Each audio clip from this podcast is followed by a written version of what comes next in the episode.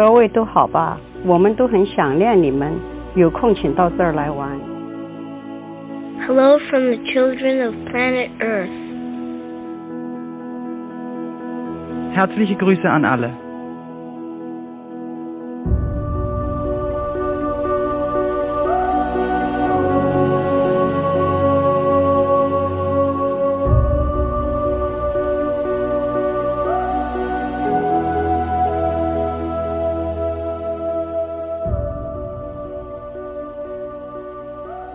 Herzlich willkommen zur ersten richtigen Folge vom Projekt Wandschauer. Hier ist wieder ähm, der Christopher, also ich, hallo. Und ähm, ja, wie in der Nullnummer schon angekündigt, werden wir jetzt das erste Kapitel durchsprechen. Das erste Kapitel heißt Zeiten der Raserei und äh, wir haben hier auch eine kleine Zeitangabe, China 1967. Und äh, ganz kurz zum Inhalt, wir lernen in diesem Kapitel, ähm, es ist eine historische Begebenheit, wir erfahren von dem Sturm der Roten Vereinigung oder der Roten Garden ähm, auf äh, das Hauptquartier der Kompanie des 28. April und erleben dort eine recht brutale Szene direkt zum Anfang, wo ein junges Mädchen äh, von dem Hauptquartier runtergeschossen wird und dann ähm, ziemlich grausam ja, ihre Leiche misshandelt wird von den Rotgardisten. Ein sehr schöner Satz gleich am Anfang äh, des Buches, der einerseits die Szenen oder die, die aktuelle Lage dort beschreibt, aber gleichzeitig auch so ein bisschen ähm, die Besonderheiten dieser Welt äh, deutlich macht. Ich lese einfach mal das Zitat ganz kurz vor.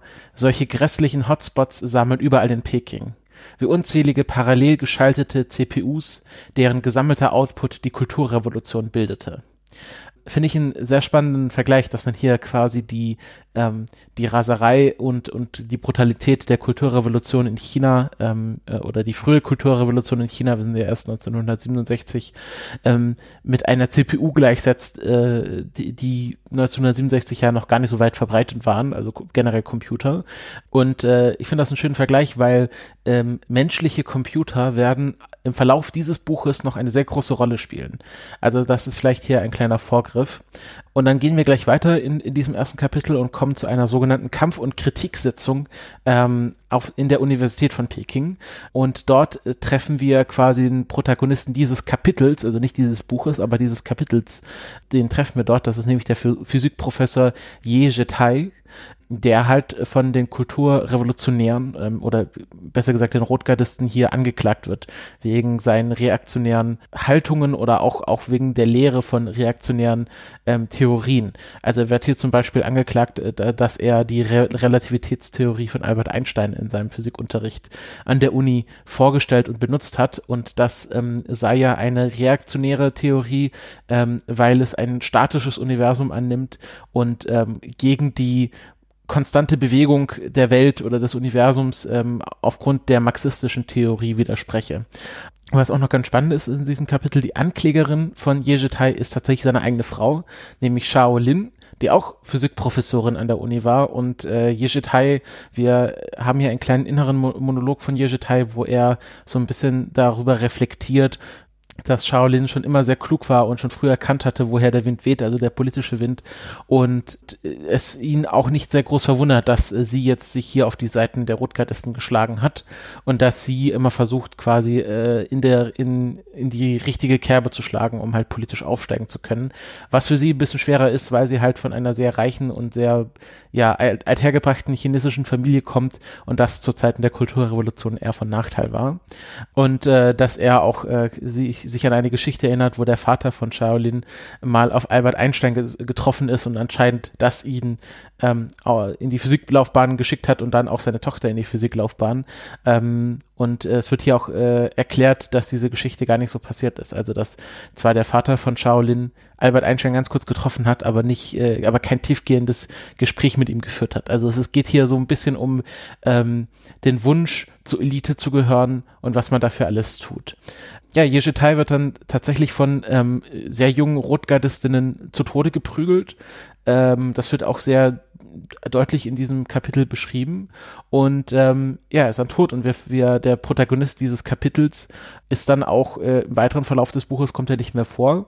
Und äh, wir erfahren, dass es eigentlich gar nicht um ihn geht im weiteren Verlauf des Buches, sondern um seine Tochter, nämlich Yevenger, die in der Masse steht und halt an, mit ansehen muss, wie ihr Vater ermordet wird von äh, der, den Roten Garden und wie tatsächlich auch ihre Mutter, ähm, Shaolin, äh, dafür verantwortlich ist, dass er hingerichtet wird. Und äh, wir verfolgen dann Yevenger, Yevenger weiter und äh, sie ist auf der Suche nach einer befreundeten Professorin oder einer Freundin ihres Vaters, nämlich Juan Wen, die sie dann in ihrer Wohnung trifft und äh, leider auch sehen muss, dass sie ähm, Suizid begangen hat mit Schla Schlaftabletten. Und ja, das ist auch das Ende dieses Kapitels, sehr dramatisch, äh, sehr traurig. Wir erfahren oder wir befinden uns hier mitten in den radikalsten Phasen der chinesischen Kulturrevolution. Und ich weiß nicht, wie es euch da geht. Ich habe mich davor noch nicht so viel mit der chinesischen Kulturrevolution beschäftigt. Ich, mir war das ein Begriff, also klar, Mao Zedong, ähm, klar, Begriff Chine chinesischer, kommunistischer ähm, Revolutionär, ähm, und äh, das ist ja auch äh, jetzt äh, der, die, der historische Weg, auf dem sich China aktuell noch befindet. Also ähm, die Volksrepublik China wurde ja von Mao gegründet und ähm, auch die Kulturrevolution ähm, ist ja noch ein, ein wichtiger Teil der aktuellen chinesischen ja, Geschichte. Und ich habe mich jetzt mal so ein bisschen eingelesen und habe hier auch ein paar Notizen dazu, die ich jetzt mal aufrufen werde. Und mal ganz grob gesagt, also die Kulturrevolution ging von 1966 bis 1976 offiziell. Äh, sie wurde zwar von Mao ein paar Jahre früher beendet, aber so quasi bis dann tatsächlich die letzten Phasen der Kulturrevolution abgeschlossen waren, ging dann bis 76, was ähm, auch so mehr oder weniger mit dem Tod von Mao zusammenfällt. Und das war tatsächlich nicht der Anfang sozusagen der kompletten sozialistisch-kommunistischen Revolution in China. Das war schon ein bisschen vorher, aber es war dann nochmal eine Phase von sehr radikalen Umstürzen und wurde dazu dadurch ausgelöst. Also es gab davor von 1955, 1958 bis 1963 1960 den sogenannten großen Sprung nach vorne was ein Fünfjahresplan war, äh, womit die Wirtschaft und äh, die Landwirtschaft vor allen Dingen und einfach die generelle Produktivität von China so weit gesteigert wurde, dass sie mit den anderen Ländern in der Welt ähm, mithalten kann. Also so China äh, von einem Agrarstaat in eine in eine Weltmacht verwandeln. Das war so die Idee von Mao, ganz kurz verkürzt. Ähm, und das war weniger erfolgreich und hatte auch Maos Stellung innerhalb ähm, ähm, des Politbüros und des ZKs äh, geschwächt. Und ähm, ja, Mao sah sich einfach vor dem Problem, dass seine eigene Stellung innerhalb äh, des System, politischen Systems immer weiter schwand und, äh, und schwächer wurde und äh, er deshalb 1966 die Kulturrevolution ausgerufen hat, das, äh, das beginnt zum Beispiel damit, dass er am 16. Juli 1966, wo er, glaube ich, schon 70 Jahre alt war, den äh, Yangtze-Fluss ähm, in, äh, in China durchschwommen ist, ganz alleine, also in Begleitung der Presse natürlich, äh, um so quasi seine Viralität und seine ja, einfach Leistungsfähigkeit als Führer Chinas nochmal unter Beweis zu stellen. Ähm, er sprach dann davon auch, dass, äh, dass einfach die aktuelle kommunistische Führung von kapitalistischen Strömungen und bourgeoisen Strömungen unterwandert wurde. Ähm, das ist so ein bisschen, ah, das hat mich so erinnert, also ich kenne mich zwar nicht so gut mit China aus und der chinesischen ähm, Geschichte, aber ich kenne mich, ich habe dafür äh, sehr viel ähm, an, in der Uni mich mit der ähm, einfach sowjetischen Geschichte beschäftigt. Und mich hat das Ganze so ein bisschen an tatsächlich Gorbatschow erinnert, der auch viel davon sprach, dass halt äh, die Bürokratie überhand genommen hat im System halt dann in den, in den 80er Jahren. Und ähm, das, ähm, er sprach dann auch von einer sogenannten Entartung der Kader, was schon unter äh, Leo Trotzki ein Begriff war oder ein Begriff war, der von Leo Trotzki geprägt wurde, ähm, einfach, dass, dass quasi die Kader dieses kommunistischen Regimes so weit entartet waren, dass man, dass es sich so weit entfernt hatte vom ursprünglichen Idee des Systems, dass man es gar nicht wiedererkennen konnte. Und Mao hat hier also offiziell ähnliche Thesen vertreten und es ging hier einfach um eine Art Säuberung und quasi ein Relaunch, würde man heute sagen, der Volksrepublik China. Und ähm, äh, das wurde dann auch von der Jugend in China sehr gut aufgenommen. Also gerade die Ju Jugend in China nahm sehr rege an dieser Kulturrevolution teil und äh, aus diesen Jugendlichen und Studenten und Studentinnen, Studentinnen bildete sich dann äh, die, die Roten Garden, was dann so eine Art ähm, jugendliche Volksmiliz war und äh, teilweise auch ein Konflikt mit der äh, Befreiungs Volks oder äh, also im Englischen nennt man sie People Liberations Army. Äh, ich glaube, ich, ich würde sie im Deutschen einfach äh, Volksarmee oder die, die Volksbefreiungsarmee klingt ein bisschen schwierig. Vielleicht kann da jemand mir kurz sagen in den Kommentaren, wie der richtige Name ist. Also die People Liberations Army stand, also was quasi das, das tatsächliche Militär der Volksrepublik China war, stand im Konflikt mit den Roten Garden teilweise. Ähm, es gab dann tatsächlich auch den Wuhan-Vorfall. Äh, Wuhan kennt man ja aktuell als ähm, ersten Hotspot der, der, des Coronaviruses. Ähm, aber in der chinesischen Geschichte war schon mal, war Wuhan schon mal, äh, schon früher ein wichtiger, ähm, ja, historischer Ort. Denn im Wuhan-Vorfall hat ein General der People Liberations Army ähm, Demonstrationen von Anti-Establishment-Demonstranten ähm, unterdrückt oder niedergeschlagen und diese Demonstranten wurden von Mao unterstützt. Also er hat sich hier quasi gegen den eigenen Führer aufge, aufge ähm, äh, widersetzt und quasi dessen Wünsche missachtet. Und Mao flog dann tatsächlich nach Wuhan und hat dann halt einfach diesen General eingekeschert und der wurde dann verurteilt äh, in Peking. Und äh, das zeigt aber so ein bisschen, dass das quasi diese Kulturrevolution war weniger wo es dann um tatsächlich kapitalistische Kräfte ging, sondern wo verschiedene Strömungen innerhalb der, des kommunistisch, kommunistischen Systems ähm, versucht haben, quasi äh, ihre eigene Machtposition zu stärken. Und vor allem ging es darum, dass Mao seine Machtposition stärken wollte.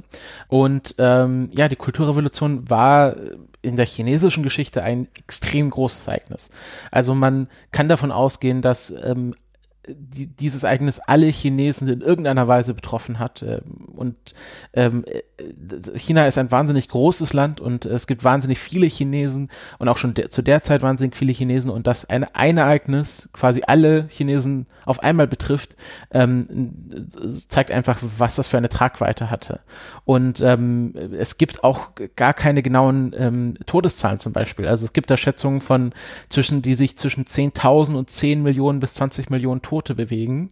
Ähm, aber es war eine ja, sehr brutale Revolution, die zum Ziel hatte, ähm, die äh, vier Alten äh, auszurotten, au zu zerstören. Und äh, dieser Begriff, die vier Alten, das ist quasi so ein Sonderbegriff der Kulturrevolution.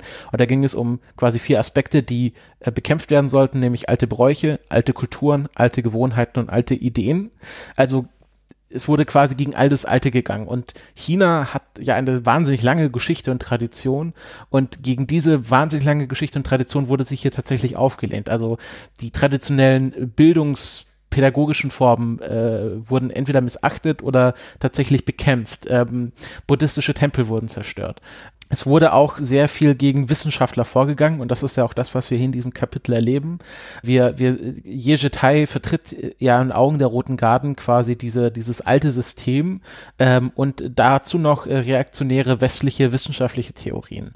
Ähm, was ich auch ganz spannend finde im Buch, ähm, es wird ja beschrieben, dass Shaolin um quasi diese Theorien trotzdem noch im Unterricht vertreten zu können, ähm, sie einfach umbenannt hat. Genau, also sie hat zum Beispiel das Ohmsche Gesetz ähm, in das Gesetz des elektrischen Widerstands umbenannt oder die Maxwell-Gleichung in die Gleichung des Elektromagnetismus. Also hat quasi die westlichen ähm, anti, antikommunistischen, antirevolutionären Wissenschaftler ähm, aus, diesen Na aus diesen Gleichungen rausgenommen und sie einfach neutral umbenannt. Und das sind quasi so diese Strömungen, die sich dort halt wiederfinden. Die, die Intellektuellen wurden auch ähm, von, von der Kulturrevolution die stinkenden alten Neuen äh, benannt und ähm, das kommt tatsächlich aus dem 14. Jahrhundert, aus der Yuan-Dynastie, wo ähm, damals die mongolischen Herrscher ähm, quasi die chinesische Bevölkerung in zehn Kasten unterteilt haben. Das waren ganz oben waren die Bürokraten und es geht jetzt immer quasi von, vom Ansehen weiter runter. Also wir haben Bürokraten, dann kommen Offizielle, dann buddhistische Mönche, taoistische Priester, Ärzte, Arbeiter, Jäger, Prostituierte und dann kommen quasi die neunte Kaste konfuzianische Intellektuelle und die zehnte sind dann die Bettler. Also die Intellektuellen waren in, in, im 14. Jahrhundert quasi nur eine Stufe über den Bettlern im Kastensystem. Und dieses, dieses quasi ähm, diese, diese neun, diese, diese neunte Kaste quasi als sehr, was sehr verwerfliches und gleichzeitig dann intellektuelles, wurde dann während der Kulturrevolution wieder aufgenommen und man hat hier quasi neun, ähm, also wieder, hier findet sich wieder die neun, neun quasi ähm, Menschengruppen gefunden, die es zu bekämpfen gilt. Also es waren zum einen Land Landeigentümer, reiche Bauern, Antirevolutionäre, schlechte Einflüssler, schlechte, quasi schlechte Leu Leute, die einen schlechten Einfluss haben, generell, rechtsradikale Verräter, Spione, kapitalistische ähm, Hoarder im Englischen steht da, also äh, Leute, die halt Kapi die einfach Reichtum aufhäufen und dann auch wieder Intellektuelle. Also hier haben wir wieder auch quasi diese neuen als Zeichen von, also als Zeichen von verwerflichen Intellektuellen, die sich quasi gegen die Revolution des Volkes stellen. Ähm, und auch ein Begriff, den wir hier in diesem Kapitel wiederfinden, sind die Kuhdämonen und Schlangengeister. Und ähm, das ist auch ein sehr wichtiger Begriff der Kulturrevolution. Ähm, die, die Ursprünge kommen äh, tatsächlich aus dem ähm, 9. Jahrhundert nach Christus aus der Tang-Dynastie. Und da gab es einen Dichter, Du Mu, der ein Vorwort äh, zu einem Gedichtband von einem anderen Dichter, nämlich Li He, geschrieben hat. Äh, Li He ähm, ist aus dem Ende des ähm, 8. Jahrhunderts. Und ähm, Du Mu beschreibt einfach damit quasi die fantastischen Elemente in der Dichtung von Li He. Also er schreibt quasi in diesem Vorwort, dass quasi in den Gedichten von Li He ganz viele Kuhdämonen und Schlangengeister vorkommen. Also so ein bisschen so auch zeigt, okay, das ist so gut und das finde ich so gut, weil da so viele fantastische Elemente drin vorkommen. Und Mao war dann großer Fan oder gro auch großer Bewunderer von den ähm, Gedichten von Li He und übernahm halt diesen Begriff aus diesem Gedichtband, den er wahrscheinlich gelesen hatte und auch das Vorwort gelesen hatte und übernahm halt diesen Begriff von den Kuhdämonen und Schlangengeistern und verwendete ihn ganz oft als Bezeichnung von den Feinden der Revolution allgemein. Und am 1. Juni 1966 übernimmt dann Chen Boda ähm, der der offizielle Führer, also quasi so der Kulturrevolution ist. Also wahrscheinlich jemand, der dann quasi als offizieller Anführer äh, in äh, die, dieser quasi speziellen Untergruppe der Kulturrevolution auftritt. Der übernimmt dann ähm, äh, die Zeitung People's Daily, äh, ist ja eine sehr bekannte Zeitung in China, die gibt es heute auch noch und ist heute auch noch das, sag ich mal, offizielle Sprachorgan der ähm, chinesischen politischen Leitlinie und veröffentlicht am 1. Juni 1966, also äh, mehr oder weniger zum Beginn ähm, äh, der Kulturrevolution. Wir haben hier 1. Juni, 16. Juli schwimmt Mao durch den Yangtze, also wir haben, wir sind hier ganz am Anfang der Kulturrevolution, veröffentlicht hier ein Editorial in The People's Daily, ähm, wo die, was quasi mit äh, betitelt ist mit, ähm, man muss die Kuhdämonen und Schlangengeister wegwischen oder wegschaffen und ähm, das, äh, dadurch wird halt äh, diese, diese Begriffspaarung ähm, quasi zum, zum Markenzeichen der, der antirevolutionären Elemente ähm, in, der, in der chinesischen Bevölkerung. Und wir finden das ja in diesem Kapitel wieder, dass ähm, in der Anklage äh, von Ye Jetai auch davon gesprochen wird, dass er Teil dieser Kuhdämonen und Schlangengeister ist. Und ja, wir, wir haben hier in diesem ersten Kapitel ein sehr eindrückliches, aber auch wirklich sehr brutales Bild der Kulturrevolution, was tatsächlich auch, ja, so der Ursprung der ganzen Geschichte sein soll. Also wie gesagt, ich habe ja schon in der Nullnummer gesagt, ich möchte nicht zu viel vorgreifen, um auch Leute abholen zu können, die vielleicht jetzt einfach pro Kapitel einfach das neue, das Buch mitlesen. Aber ich glaube, es ist wichtig zu verstehen, dass diese traumatischen Ereignisse, die Jevenger ähm, hier sieht, dass das wirklich prägend ist und dass quasi der Anlass so der Ursprung ihrer, ihrer ganzen Motivation für das kommende Buch sein wird. Was ich auch sehr spannend finde, was, was ich, äh, was ich aber noch gar nicht so erklären möchte, aber nur damit ihr quasi das Zitat so ein bisschen im Hinterkopf behaltet. Es geht hier auch, es geht hier wieder um die, um die reaktionären Theorien und Yeshitai ähm, wird äh, angeklagt, dass er auch zum Beispiel die Theorie des Urknalls in seinem Unterricht gelehrt hat. Da wird dann quasi diskutiert, äh, ob diese, warum er diese Theorie denn vertritt. Und äh, ich beginne einfach mal mit diesem Zitat. Da meldete sich plötzlich das klügste der vier Mädchen zu Wort. Und die Zeit soll erst mit der Singularität begonnen haben. Was war denn davor? Nichts, absolut nichts. Jejetai beantwortete seine Frage, wie er jede Frage eines jungen Menschen beantwortet hätte. Und man muss dazu bedenken, er wird gerade, es geht hier quasi um Leben und Tod und er beantwortet das einfach, ähm, als wäre er in einer Physikvorlesung. Er wandte sich dem Mädchen zu und schaute es freundlich an. Wegen des riesigen Eisenhuts und seiner schweren Verletzung fiel ihm diese Bewegung sehr schwer. Also jedes Detail, man muss sich das so vorstellen, ähm, ich denke mal, ihr habt alles Kapitel gelesen, aber nur damit wir hier quasi auch ähm, ein Bild vor Augen haben, ähm, der hatte so eine Art Schand, Schandkleid äh, an, also einen riesigen, schweren Eisenhut auf dem Kopf und ein Schild, ähm, äh, was aus einer alten Ofentür gemacht wurde, um den Hals, ähm, was ihn quasi als Büßer darstellen sollte. Das ist so ein bisschen ähm, parallel zu diesen Schandkleidern von Ketzerverbrennungen, ähm, äh, was man in Europa aus so Hexenverbrennungen oder auch der frü früher aus der spanischen Inquisition kennt. Also dieses Thema Schandkleid ist, ist ähm, nicht jetzt eigen für die Kulturrevolution, aber ich glaube so, da kann man die Parallelen ziehen. Ähm, als antwortet wieder das Mädchen, wie? Nichts? Du Reaktionär, du ausgemachter Reaktionär, brüllte das Mädchen in panischer Angst. Hilfesuchend drehte es sich zu Shaolin um, die es nur zu gerne unterstützte. Diese Theorie lässt Raum für die Existenz Gottes. Shaolin nickte dem Mädchen zu. Ähm, genau, weil ähm, marxistische The Theorie kennt man ja Opium fürs Volk, ähm, alle Religionen, alle Götter, alle Gottheiten, äh, generell die Existenz Gottes ähm, muss quasi ausgetrieben werden und das ist natürlich nur etwas, um das Volk gefügig zu machen und ähm, ja, die Existenz Gottes ähm, hat im physikalischen Unterricht keinen Raum und äh, wenn die Urknalltheorie äh, die quasi zulässt, dass es irgendwas gab, was vor der Zeit war, ähm, dann ist es kontra kontrarevolutionär. Jeschetai antwortet auch darauf, ich sage, ich weiß es nicht. Wenn mit Gott etwas gemeint ist, was außerhalb unseres Kosmos liegt und unser Bewusstsein übersteigt, weiß ich nicht, ob es existiert oder nicht. Die Wissenschaft kann weder beweisen noch widerlegen, dass es so etwas gibt. Und das ist tatsächlich, ohne dafür zu äh, viel, ohne irgendwie viel verraten zu wollen, das ist tatsächlich ähm, ein Vorgriff auf das Ende des dritten Buches, also das Ende dieser ganzen Geschichte. Also wir haben hier quasi so eine Art Zirkelschluss, ähm, wo es um die Frage geht, was war vor dem Urknall im Universum? Und ähm, das finde ich ganz spannend, weil ähm, Erstens ähm, war dieser, dieses ganze Kapitel ursprünglich nicht am Anfang des Buches. Ähm, das wurde erst später veröffentlicht, äh, quasi äh, im weiteren Verlauf der G Geschichte, wo es dann um die Vergangenheit von, um, von Yeven Jer, also unserer eigentlichen Protagonistin hier geht.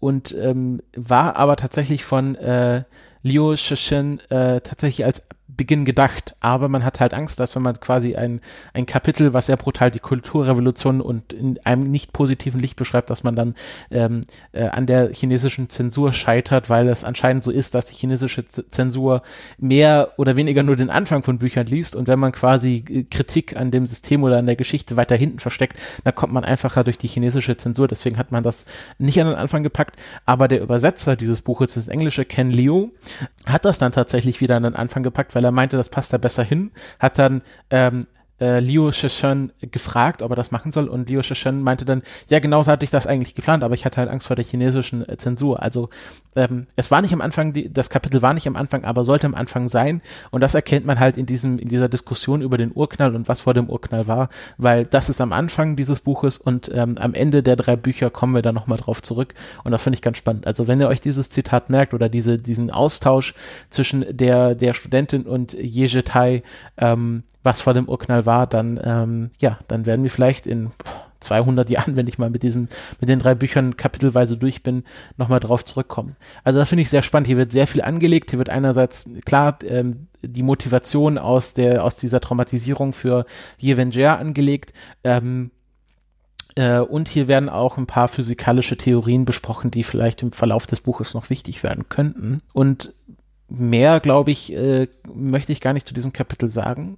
Ähm, ich habe natürlich ähm, sehr viel verkürzt, ähm, was äh, quasi die chinesische Kulturrevolution angeht. Man kann vielleicht noch sagen, dass äh, also ein paar, paar Zahlen aus der Zeit, also von den 171 hochrangigen Mitgliedern der chinesischen Akademie, Akademie der Wissenschaften, ich weiß nicht, weiß jetzt nicht, ob das die Uni ist, die auch hier in dem Buch besprochen wird, aber von den 171 Mitgliedern wurden 131 verurteilt und von allen Mitgliedern, also nicht nur von den hochrangigen, wurden 229 Mitglieder hingerichtet.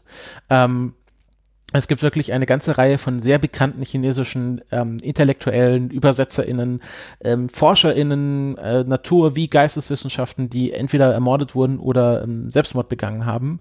Ähm, 1971 wurden von den 4000 Angestellten des chinesischen Zentrums für Nuklearforschung ähm, 310 ähm, so verprügelt, dass sie permanent ähm, ähm, äh, eine Behinderung dadurch hatten. Äh, 40 begangen Suizid und fünf wurden hingerichtet. Also wir sehen hier, es wurden weniger Leute aktiv hingerichtet von den, von den Roten Garden der Kulturrevolution als oder von, von der generell der Kulturrevolution, als dann aus Angst vor einer Verurteilung Selbstmord begangen haben. Also das Problem des Selbstmordes war fast noch größer als das der tatsächlichen Hinrichtung. Und ähm, was die heutige Einstellung Chinas oder der chinesischen offiziellen Leitlinie ähm, zur Kulturrevolution äh, angeht, das ist gar nicht so einfach genau zu sagen. Also es gab 1981 eine Resolution zu bestimmten Fragen zur Geschichte unserer Partei seit der Gründung der Volksrepublik China, wo explizit das Thema der Kulturrevolution und dessen Vermächtnis sozusagen angegangen wurde. Und dort wurde festgelegt, dass ähm, die, dass die Kulturrevolution ein Fehler war und dass die Schuld bei Mao liegt. Ähm, es ist so ein bisschen, es wirkt so ein bisschen wie so eine Art Entstalinisierung. Also man, man entfernt sich quasi von der brutalen, äh, von der brutalen Zeit und den Verfehlungen der der damals damaligen Führer. Also wir haben hier auch eine Form der Entstalinisierung. Ähm, aber quasi die Schuld Mao wird so ein bisschen aufgeweicht dadurch, dass man ähm, sagt, ja, der wurde halt manipuliert von diesen Konterrevolutionären Lin Biao und Jiang Qing, also ähm, auch Führern der, des Kommunismus in China zu dieser Zeit. Ähm, und es wurde auch ganz klar eine Trennung von Maos persönlichen Verfehlungen und der Richtigkeit seiner Theorien angegangen.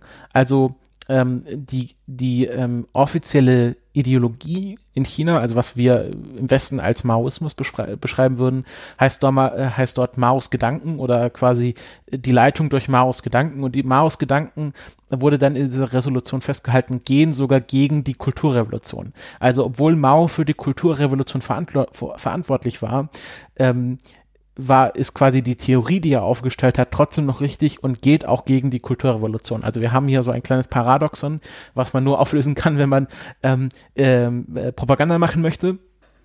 Und es gibt dann auch noch einen sehr bekannten Ausspruch von Deng Xiaoping, ähm, äh, dem, dem damaligen äh, ähm, Leiter oder, oder Anführer der, der Volksrepublik China, also äh, in den frühen 80ern, der meinte, Mao war zu 70 Prozent gut und zu 30 Prozent schlecht und damit hat sich die Geschichte also ähm, so ein bisschen, ja, also das meiste von Mao war gut und diese Kulturrevolution, was Mao da gemacht hat, ja gut, das war halt nicht so geil, aber die Theorie, die er aufgestellt hat, die hat immer noch äh, seine Richtigkeit. Und ähm, in der Post-Mao-Zeit wurde dann auch ähm, sogenannte Narbenliteratur gefördert, ähm, also Literatur Literatur, die quasi die persönlichen Erlebnisse der Kulturrevolution äh, teilweise auch negativ äh, verhandelt. Ähm, also so eine Art, in Deutschland gibt es ja diese, diese Bombenliteratur oder Trümmerliteratur, wo dann quasi äh, diese Zeit äh, von, von äh, Literaten der Zeit verarbeitet wird. Und das gibt es auch zur Kulturrevolution und das wurde auch von offizieller Seite gefördert. Also es gibt durchaus schon kritische Literatur, die ähm, offiziell quasi anerkannt ist äh, zur Kulturrevolution. Und es gab sogar einen Vorfall 1985, wo ein Fabrikarbeiter ein ähm, Plakat in seiner Fabrik aufgehangen hat, wo er sich quasi für die Kulturrevolution ausspricht und sagt, ja, die Kulturrevolution war im Grunde gut. Und der wurde tatsächlich zu zehn Jahren Haft verurteilt und verstarb dann auch unter mysteriösen Umständen äh, in der Haft. Ähm, also es wird hier auch äh, gegen Leute vorgegangen, die ein ja, positiv an die Kulturrevolution erinnern. Und ähm, ja, man hat da ein sehr ambivalentes Verhältnis, wo man einerseits sagt, okay, es war offensichtlich nicht geil, weil ähm, sehr, sehr viele Leute gestorben sind und auch wirtschaftlich und wissenschaftlich das China weit zurückgeworfen hat. Ähm, aber andererseits ähm, möchte man auch keine offizielle Auseinandersetzung damit haben. Also bis heute ist quasi die offizielle Forschung zur Kulturrevolution in China extrem schwer, weil die chinesische Regierung da sehr viel abblockt. Ähm, und das äh, als Zeichen genommen wird, dass ähm, einfach die chinesische kommunistische Partei sich immer noch als Nachfolger von Mao äh, sieht, also quasi immer noch in dessen Linie denkt, obwohl man ja die Politik sehr stark verändert hat. Also China ist ja bei weitem kein ähm, strikt kommunistisches Land mehr. Ähm, aber man sieht sich immer noch als Erben dieser, dieser Zeit und hat halt Angst, wenn man quasi jetzt ein, eine kritische Auseinandersetzung mit der eigenen Geschichte zulässt, ähm, dass dadurch die eigene Machtposition geschwächt wird. Ähm, deswegen ähm, auch wenn es diese Namenliteratur gibt, die sich kritisch mit ähm, der Kulturrevolution auseinandersetzt und deswegen es wahrscheinlich ähm, bei der chinesischen Zensur es nicht wahrscheinlich ist, dass es zu 100 Prozent abgeblockt wird, dieser, dieses Kapitel von drei Körperproblemen, ähm, war, hatte dann, war dann doch die Entscheidung von äh, Liu Shishan, dass ähm, er dieses Kapitel nicht an den Anfang des Buches packt, weil er halt einfach Angst hatte, dass er von der Zensur dort äh, abgeblockt wird. Ähm, also ein sehr spannendes, ambivalentes Verhältnis, was China zur Kulturrevolution hat. Ähm, ich kann dann nur quasi extrapolieren von dem, was ich über das Verhältnis von Russland zur, zur Sowjetunion kenne, äh, was ähnlich ambivalent ist. Also zum Beispiel äh, war, war ja ähm, 2017 oder 2018 waren ja ähm, 100 äh, Jahre äh, Oktoberrevolution und ähm, äh, das wurde in Russland einfach schlichtweg ignoriert. Also in Deutschland hatten wir dann äh, im November, äh, als dann quasi der 100. Jahrestag tatsächlich kam, waren ja alle Titelseiten voll mit Lenin, Stalin, Kultur, ähm, äh, nicht Kulturrevolution, Oktoberrevolution äh, und in, in, äh, in Russland war da nichts in den Zeitungen. Da waren zwar Feierlichkeiten, die bezogen sich aber offiziell auf andere Begebenheiten, zum Beispiel die Verteidigung Moskaus vor den Nazis und was weiß ich. Und ähm, weil man einerseits ähm, ein sehr ambivalentes Verhältnis in Russland hat, weil ähm, man ja sehr eng mit der orthodoxen Kirche verbündet ist und die ja offiziell ähm, äh, äh, ja, oder die unterdrückt wurde während der Sowjetunion, aber man natürlich auch sich ähm, immer noch sehr gerne in der Tradition von Stalin sieht. Also Putin sieht sich vor allem gerne in der Tradition von Stalin und Stalin ist tatsächlich auch einer der beliebtesten historischen Persönlichkeiten in Russland. Da gibt es regelmäßige Umfragen, die das belegen. Ähm, und man hat einfach keine, keine offizielle Meinung oder sagt jetzt nicht, äh, ja, Sowjetunion geil oder Sowjetunion schlecht, weil es so viele unterschiedliche einfach Aspekte da gibt. Also ähm, was man in der Kulturrevolution zum Beispiel auch erkennen kann, ist, dass obwohl es eine sehr brutale und schwierige Zeit vor allem in den Städten war, dass sich aber die Situation auf dem Land dafür verbessert hat. Also gerade der Zugang zu Bildung, zu grundlegender Bildung, zu ärztlicher Versorgung hatte sich während der Kulturrevolution und auch durch Bestrebungen ähm, der Roten Garden sehr verbessert. Also man hatte hatte dann zum Beispiel äh, bar, die äh, barfüßigen Ärzte, ähm, die in die in die äh, Dörfer reingingen und ähm, ja zum Beispiel die Bauern äh, so eine grundlegende informelle medizinische Ausbildung gaben, wie sie sich selbst versorgen können oder auch generell der Zugang zu ja sag ich mal so eine Art Grundschule oder Grundbildung ähm, wurde einfach äh, auf dem Land verbessert. Und das ist halt ein positiver nenne ich es mal positiver Aspekt der Kulturrevolution der gerade von vielen Leuten, die heute im Chine, in den chinesischen ländlichen Regionen leben, immer noch quasi anerkannt wird. Also man kann jetzt nicht sagen, okay, Kulturrevolution, ein zu 100 Prozent schlechtes Ereignis, klar, es war eine äh, brutale, äh, brutaler Massenmord, das kann man wohl nicht von der Hand weisen, ähm, aber ich finde, es ist wichtig, immer quasi alle Aspekte solcher geschichtlichen Begebenheiten anzuerkennen und ähm, äh, auch zu verstehen, warum manche Leute vielleicht eher ein positives Bild auf die Zeit haben oder auch doch nicht mal das, sondern vielleicht auch zu erkennen, dass ähm, wenn wir im Westen von der Kulturrevolution reden, zwar ein eher negatives Bild haben, aber dann doch immer an, noch anzuerkennen, dass andere Leute in anderen Teilen der Welt vielleicht ein anderes Bild auf geschichtliche Begebenheiten haben. Und ich finde, unter diesem diesem Aspekt sollte man vielleicht auch dieses Buch lesen.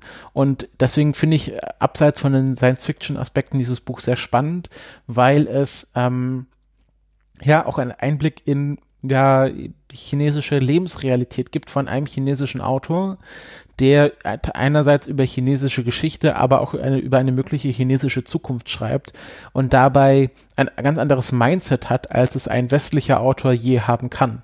Und das finde ich extrem spannend und da hoffe ich, dass wir da auch noch weiter drauf eingehen können. Und ähm, ja, ich glaube, wir, wir belassen es ähm, jetzt äh, äh zu diesem Kapitel.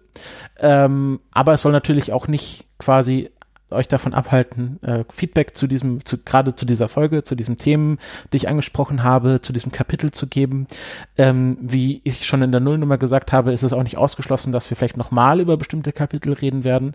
Wenn sich Leute vielleicht finden, die sagen, ich bin Experte der chinesischen Kulturrevolution, hier ist meine Doktorarbeit, also vielleicht nicht ganz so hoch, aber wenn Leute sagen, ich kenne mich extrem gut aus mit der chinesischen Kulturrevolution, dass wir vielleicht nochmal eine Folge drüber machen. Wie gesagt, das ist hier ein sehr offenes Format und ich möchte es als offenes Format gestalten. Ähm, aber die nächste Folge wird dann über das nächste Kapitel gehen. Ähm, Kapitel 2, der stumme Frühling.